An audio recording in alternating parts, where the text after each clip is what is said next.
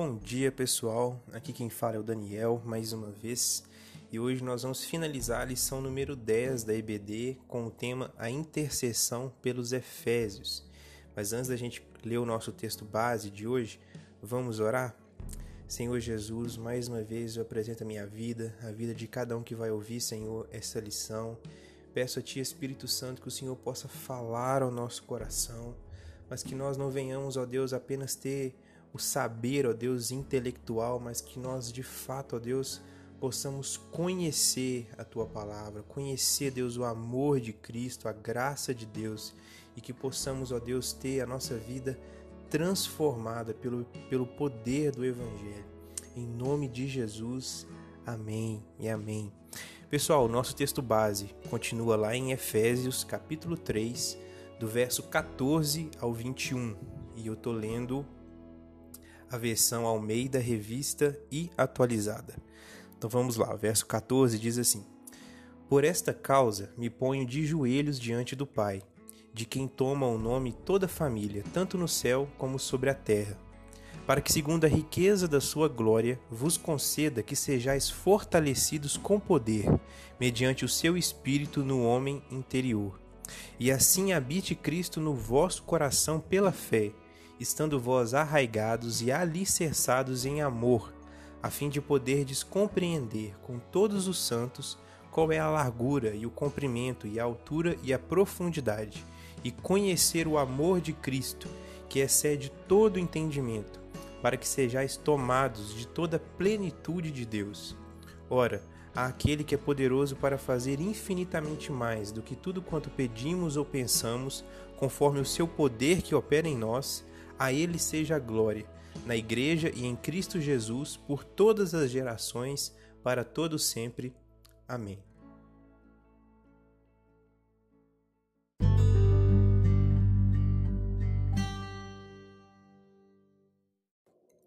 Nós vimos na aula passada que esse trecho que lemos registra a segunda oração que Paulo faz pelos Efésios.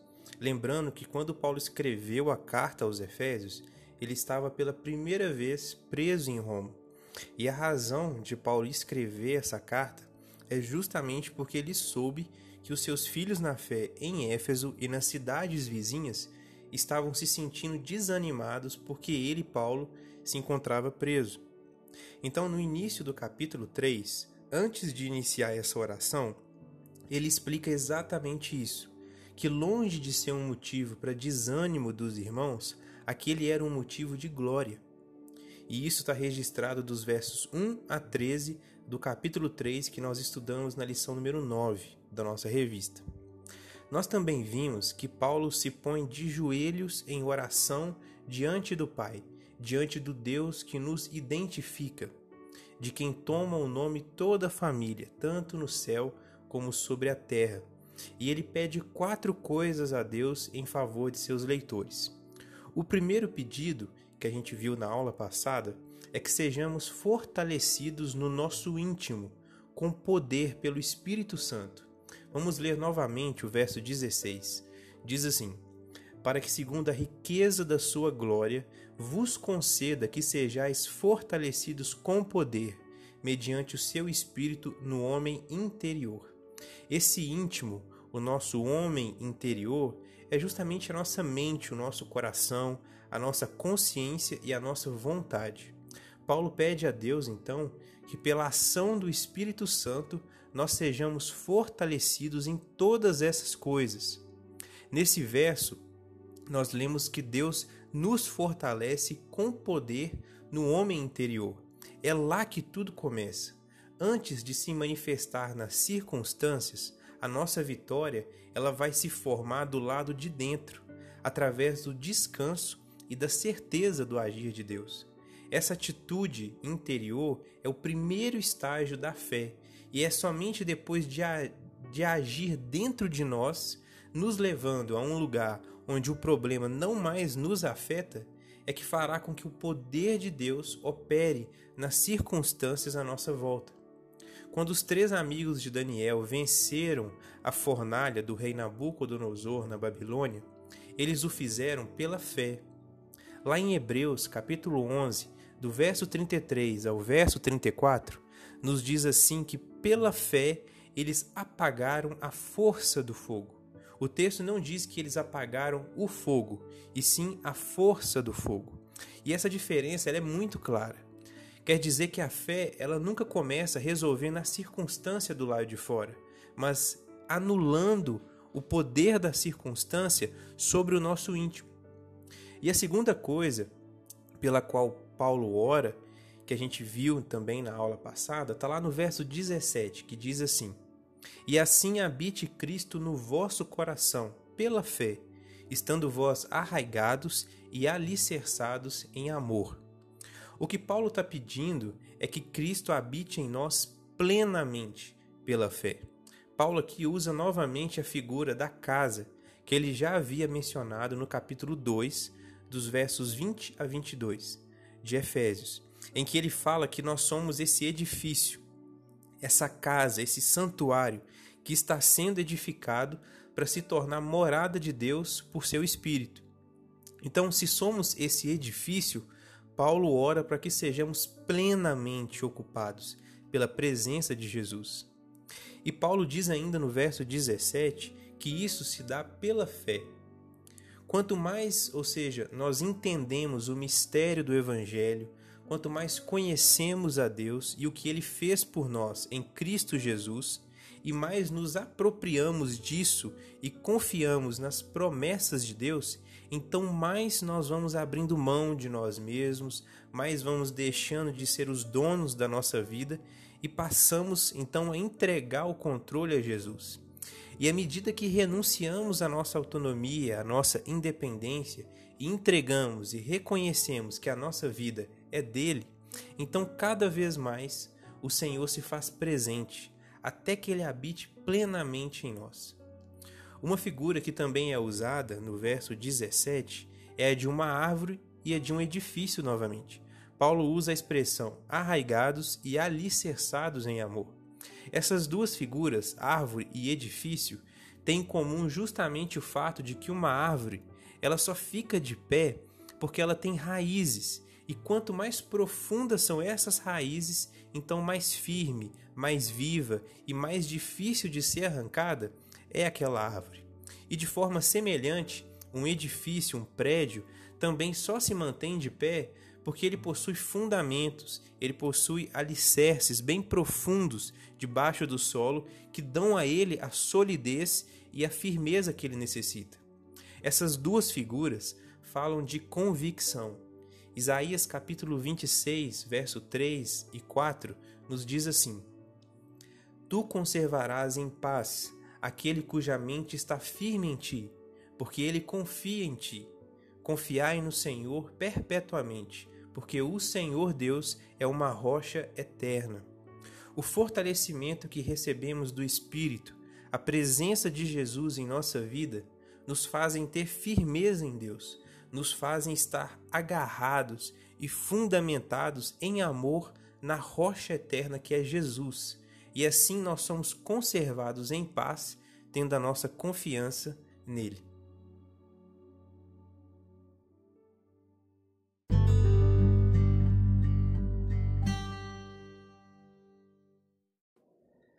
O terceiro pedido que Paulo faz está no verso 18, que diz assim: a fim de poderdes compreender com todos os santos qual é a largura e o comprimento e a altura e a profundidade. Só que Paulo ele não diz do que aqui. Dificilmente é sobre a compreensão do amor de Cristo que ele vai falar logo em seguida, pois é um outro pedido que Paulo vai fazer.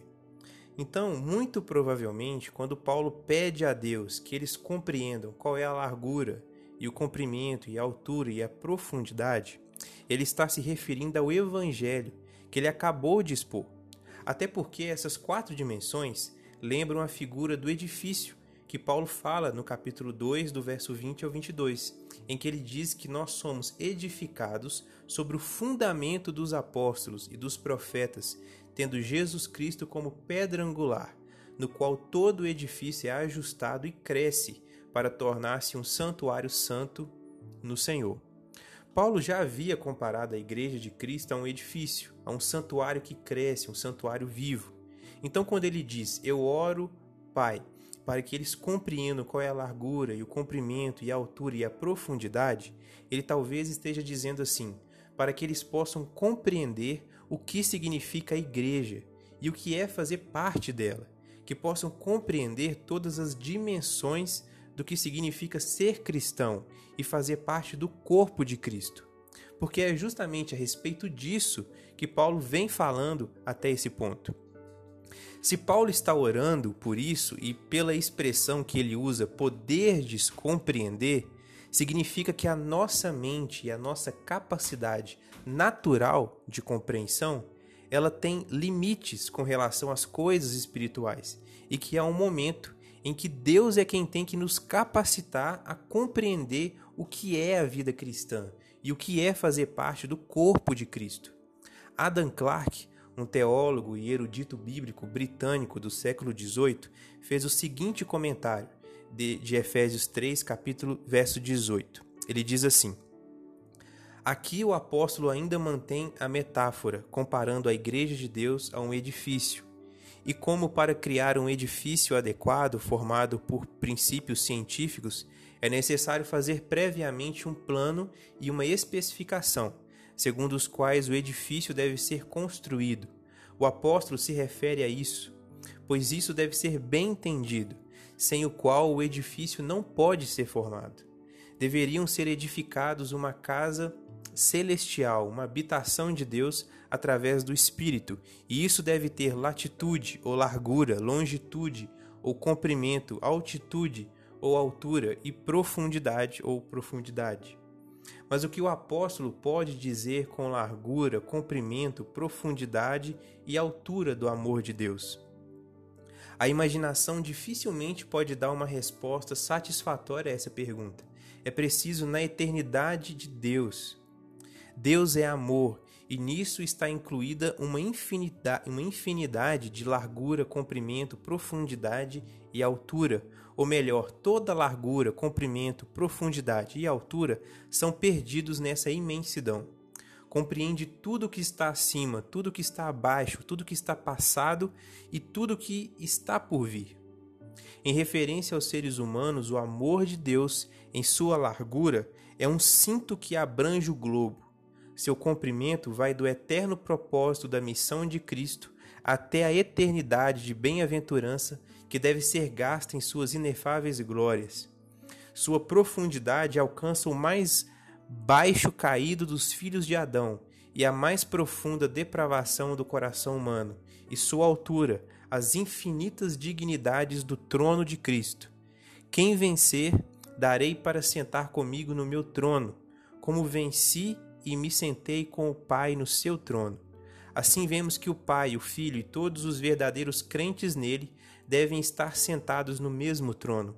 Esta é a altura do amor de Deus e a altura em que esse amor eleva as almas que creem em Cristo Jesus. Então, qual é a largura e o comprimento e a altura e a profundidade do mistério de Deus que é o Evangelho em Cristo Jesus? o povo que ele planejou na eternidade, do qual nós fazemos parte. Paulo ora para que possamos compreender exatamente isso.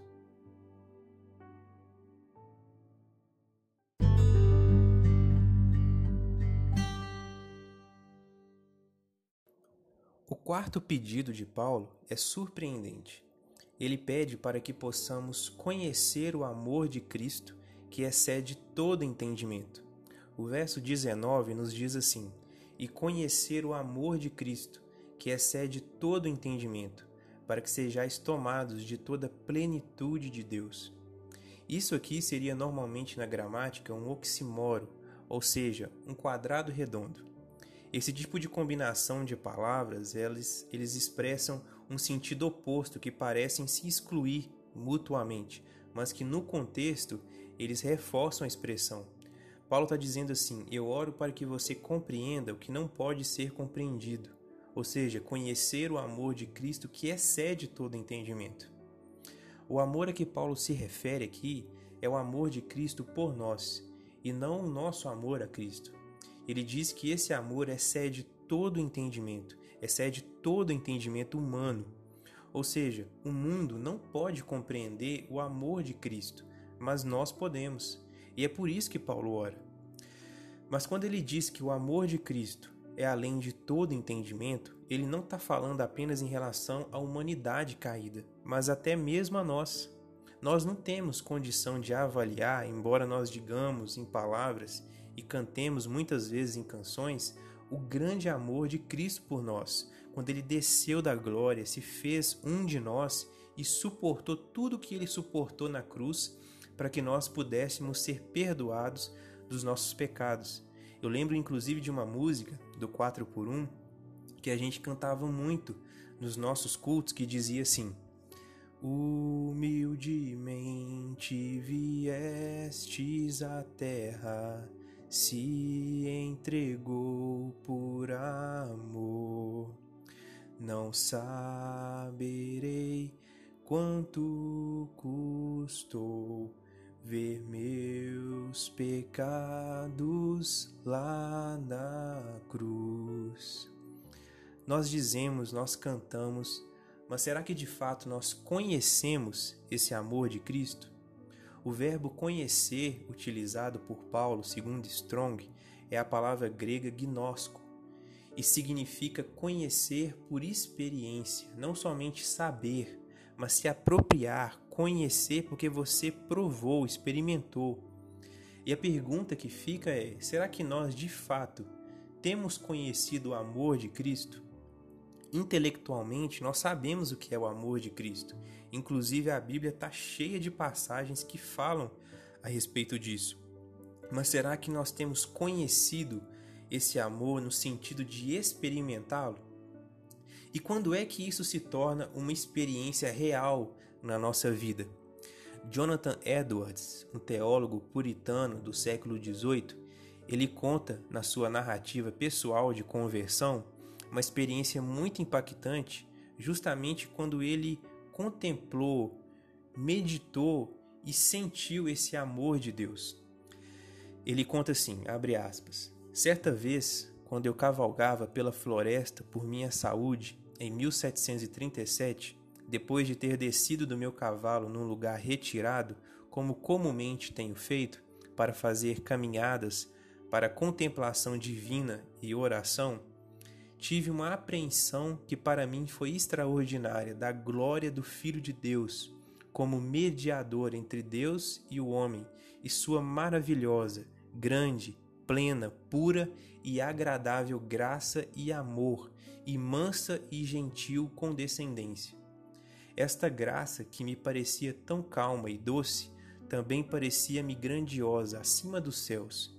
A pessoa de Cristo revelou-se inefavelmente excelente, com uma excelência grandiosa o suficiente para engolir todo o pensamento e concepção que continuou tão perto quanto eu posso julgar por cerca de uma hora, e que me manteve a maior parte do tempo em uma torrente de lágrimas, chorando em alta voz. Senti um ardor na alma para ser o que eu não sei como expressar de outra forma, esvaziado e aniquilado, estar no pó e ser cheio de Cristo só, e amá-lo com um amor santo e puro, confiar nele, viver nele, servi-lo e segui-lo, e ser perfeitamente santificado e puro, com a pureza divina e celestial. Eu tive por várias outras vezes uma sensação da mesma natureza e que tiveram os mesmos efeitos. Fecha aspas. Então, a história da igreja, ela tá cheia de relatos, de experiências que algumas pessoas tiveram do amor de Deus e de como isso impactou a vida delas, transformou a vida delas. Eu não sei se é disso que Paulo está exatamente falando aqui, quando ele diz que nós possamos conhecer, conhecer no sentido de experimentar esse amor. Porque uma coisa é você saber disso, desde menino, lá na, na escola dominical, e outra coisa bem diferente é você ter a experiência disso, do amor de Cristo, e isso mudar você. Nem sei se pode se fazer essa comparação, porque nem se compara a paixão que nós devemos ter é, por um e, por, e, e pelo outro, mas sabe talvez aquela paixão, aquela vibração que nós brasileiros principalmente temos, por exemplo, quando se fala de futebol. Mas quando se fala de Cristo, do seu amor, do seu sacrifício num culto, numa reunião, a nossa mente muitas vezes é capaz de vagar para tão longe nesses momentos e o nosso coração permanecer tão frio. É tão grande o amor de Cristo que essa experiência ela deve ser extraordinária. Então, será que nós sabemos o que é isso? Será que conhecemos a Deus dessa forma? E eu não estou falando de um emocionalismo aqui, mas muitas vezes, por conta dos exageros que a gente vê né, por aí no nosso meio, a gente pode acabar sendo levado para um outro extremo, da gente não querer experimentar esse amor que de fato mexe com a gente, nos transforma, muitas vezes nos leva às lágrimas, nos constrange. E a Bíblia está repleta de passagens sobre homens e mulheres que tiveram essa compreensão, essa essa visão e essa experiência com o amor de Deus.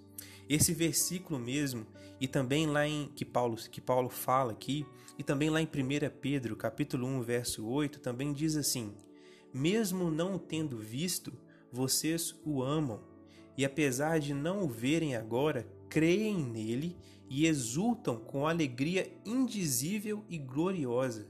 O que é exultar com uma alegria indizível? Uma alegria que a gente experimenta em Cristo que é tão grande que nos desafia a descrever em palavras, que as palavras não conseguem expressar. Nós temos tido esse tipo de alegria por causa de Jesus? Ou será que para nós o cristianismo simplesmente se resume a assistir um culto, principalmente nessa época né, de, de quarentena, a gente acaba deixando de cultuar e simplesmente assistindo um culto, é, dar o dízimo, seguir algumas regras, cumprir as nossas obrigações. Qual dessas duas experiências de vida cristã nós realmente temos desejado e buscado? E era isso então que Paulo estava pedindo aqui a Deus, que ele estava orando, né, por aqueles irmãos. Mas não termina aqui. Ainda no verso 19, Paulo diz assim: para que sejais tomados de toda a plenitude de Deus.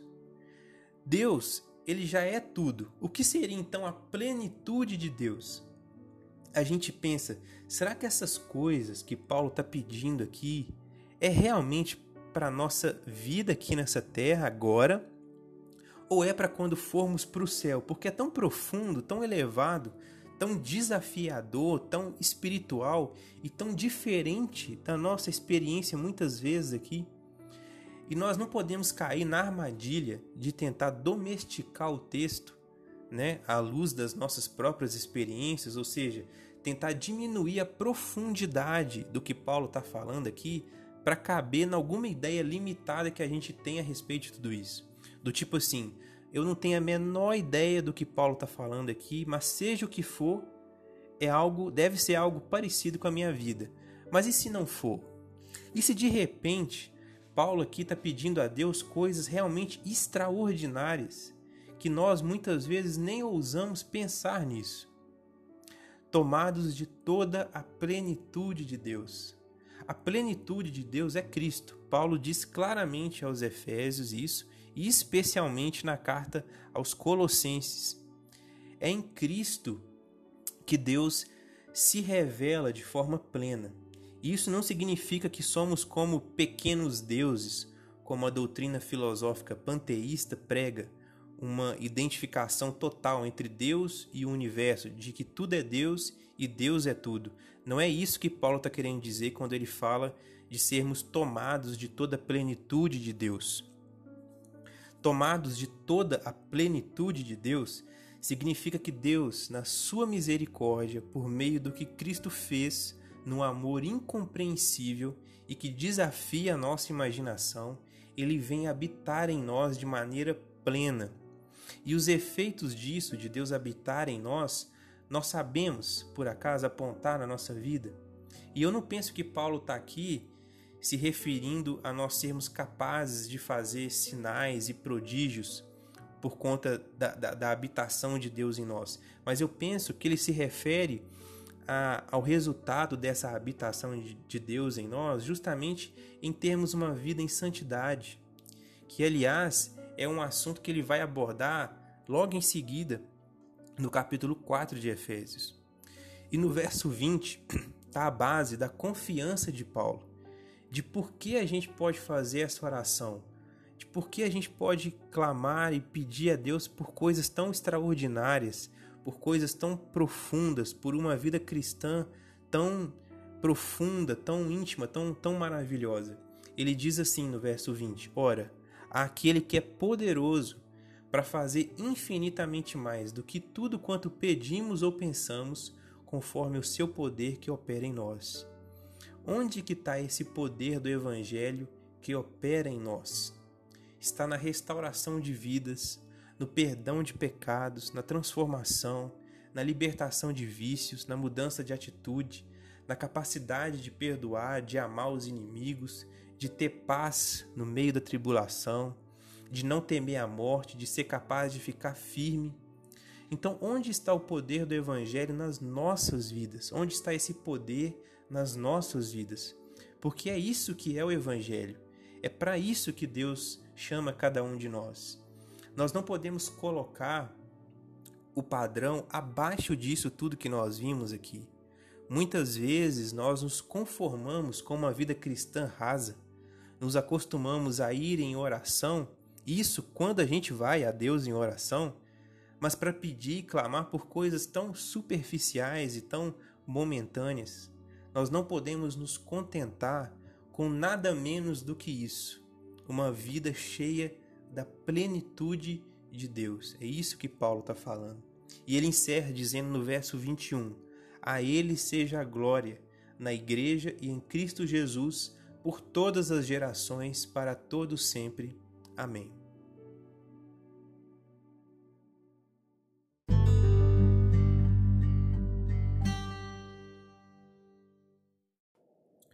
Diante disso tudo que nós vimos, que nós ouvimos, então, que nós possamos orar continuamente, pedindo a Deus que conceda à nossa igreja e a nós esse fortalecimento do Espírito no nosso interior, essa plenitude da presença de Cristo, do conhecimento do mistério do Evangelho e essa experiência do amor de Cristo.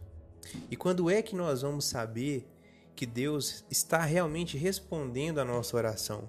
é quando estivermos dispostos a render a nossa vontade, a obedecer àquilo que o Senhor pode exigir de nós. Seja o se afastar de algum relacionamento, a saída de algum negócio, perdoar alguém, mexer em alguma situação inacabada na nossa vida, que nós possamos nos dispor diante de Deus, seja o que for que isso nos custar, que estejamos prontos, qual seja a demanda que isso exigir de nós e que possamos de fato desejar, experimentar e viver essa plenitude da vida cristã. Mas pessoal, por hoje a gente fica por aqui. Eu espero que vocês tenham sido abençoados e agora a gente se encontra para a lição número 12, se Deus assim permitir. Um grande abraço a todos e fiquem com Deus.